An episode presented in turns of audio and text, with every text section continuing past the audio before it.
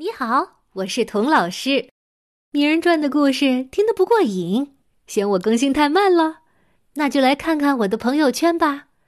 这里有名人传的独家花絮和节目里来不及说的故事，有我最近读的书、看的电影、听的讲座，还有我在美国啊教书生活碰到的趣事儿和我对中美教育的一些思考。我的个人微信号是童老师课堂五。就是童老师课堂这五个字的汉语拼音加上数字五。大人物小故事，小少年大梦想，欢迎来到童老师课堂的奇葩名人录。你好，我是童老师。上集说到，达尔穿着神气的新校服，提着崭新的行李箱，来到了圣彼得学校。这可是妈妈千挑万选的好学校，住在学校里，妈妈管不着，和小伙伴同吃同住同玩闹。达尔是不是终于过上幸福的寄宿生活了呢？嗨，别提了，并没有。首先呢，圣彼得学校的老师打起学生来，那也是没商量。甚至打学生用的黄藤条手杖，跟兰蒂夫校长用的都是一模一样的。估计呀，是他们团购的。哎，没办法，那是一九二零年代，那时候的老师啊，都相信体罚是必要的、有效的教育手段。达尔有一次在自习课上写作文，钢笔头断了。小声的问旁边的同学借笔，就这样被老师认为他作弊，被校长啊用藤条手杖啪啪啪抽了六下，屁股都肿了。不但挨打，住校也没有那么好玩儿。住宿舍哪有住在家里舒服呀？窄窄的单人床，每人床下呀一个尿壶。晚上进了宿舍就再也不能出来了，除非你突然拉肚子。如果你拉肚子呀，你就会逼着吃下一种黏糊糊的白药水儿，这药水啊会让你便秘一个星期。洗澡房呢，永远没有热水，只有一壶壶的凉水放在地上，冬天水面上甚至会结一层冰，只能用这个冰水洗脸洗澡。而且管理宿舍的舍监是一个脾气古怪的大个子女人，她好像特别不喜欢孩子，也不知道这样的人为什么还要来学校工作呢？是吧？宿舍里啊，有个孩子叫特威迪，睡觉呢，爱打呼噜。有天晚上啊，他呼噜打得太响，把舍监吵醒了。他冲进宿舍，盯着特维迪张开的嘴巴说：“打呼噜是让人讨厌的坏习惯，我得给他一个教训。”你猜他做了什么？他拿来一块肥皂，用拴在腰间的剪刀刮下一把肥皂片，然后捏起肥皂片呢，一小撮一小撮的。丢进了特维迪张开的嘴里。达尔看到这一切，吓得不敢出声。他心里想：“天天哪，射箭是要把他杀了吗？特维迪会不会呛着呀？他的喉咙会被会被堵住吧？嗯，他会不会被毒死啊？”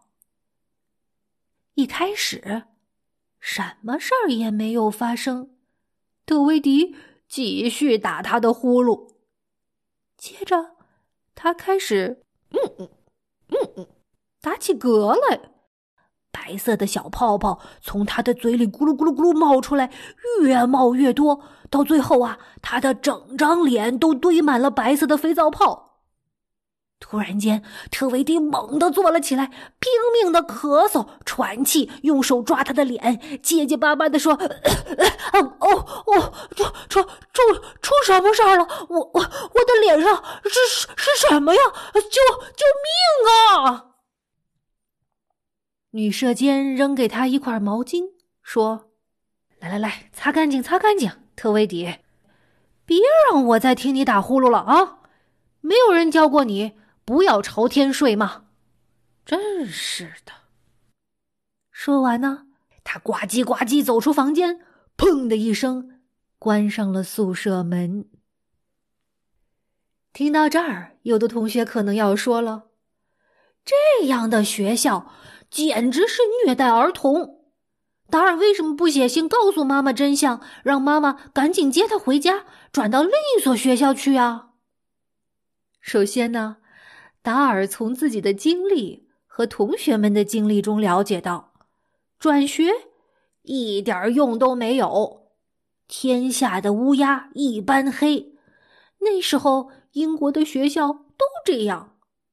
其次呀，达尔写信的时候啊，总是把新学校吹得天花乱坠的，说老师多么多么慈祥，学校多么多么好玩儿。为什么呢？是不是达尔怕妈妈担心？故意报喜不报忧啊？也许吧，但是啊，我告诉你，最主要的原因是他不敢。学校每周日的早上有专门的写信时间，九点钟一到，全校学生都得坐在自己的书桌前，给爸爸妈妈写一个钟头的信。这时候啊，精明的校长。就会在各个教室巡逻，站在每一个学生的背后读他们的信。说是指导学生写作，其实啊，就是要保证学生不说学校的坏话。虽然写信不敢写真话，但是啊，每周给妈妈写信成为了达尔最享受的时光，也成为了他终生的习惯。从来圣彼得学校的第一个星期天起，到妈妈去世的那一天为止，整整三十二年，只要达尔不在家，他都会给妈妈写信。不论他在天涯海角，在天上地下，都雷打不动的给妈妈每周最少写一封信。妈妈把这些信一封不落的珍藏着。用绿缎带一沓一沓扎得整整齐齐的，一共六百多封信呢。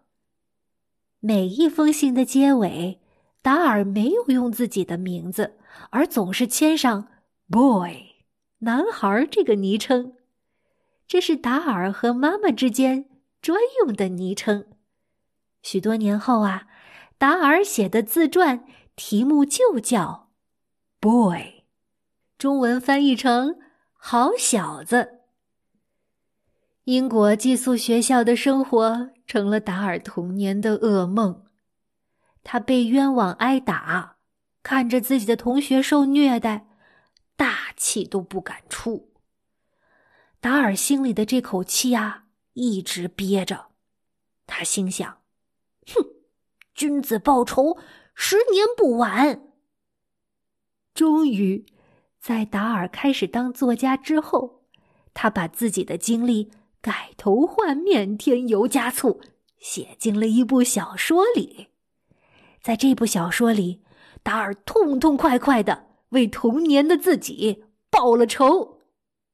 你知道这是哪本小说吗？